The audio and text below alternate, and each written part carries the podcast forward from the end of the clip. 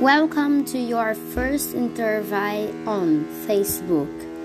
Get ready because the show is about to start.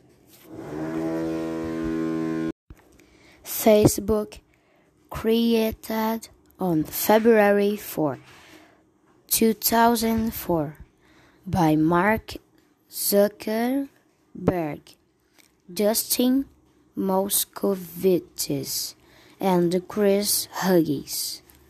Students at Harvard University is a social network that from the beginning aims to set up a space in which people can find each other as others sharing opinions and photographies.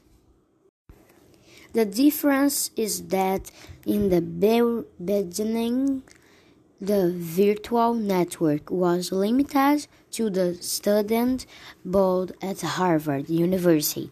Gradually, however, it was extended to the Massachusetts Institute of Technology,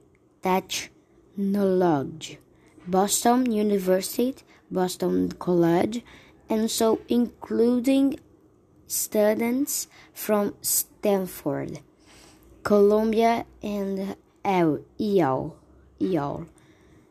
At that time, it was still no, no, as the Facebook.com.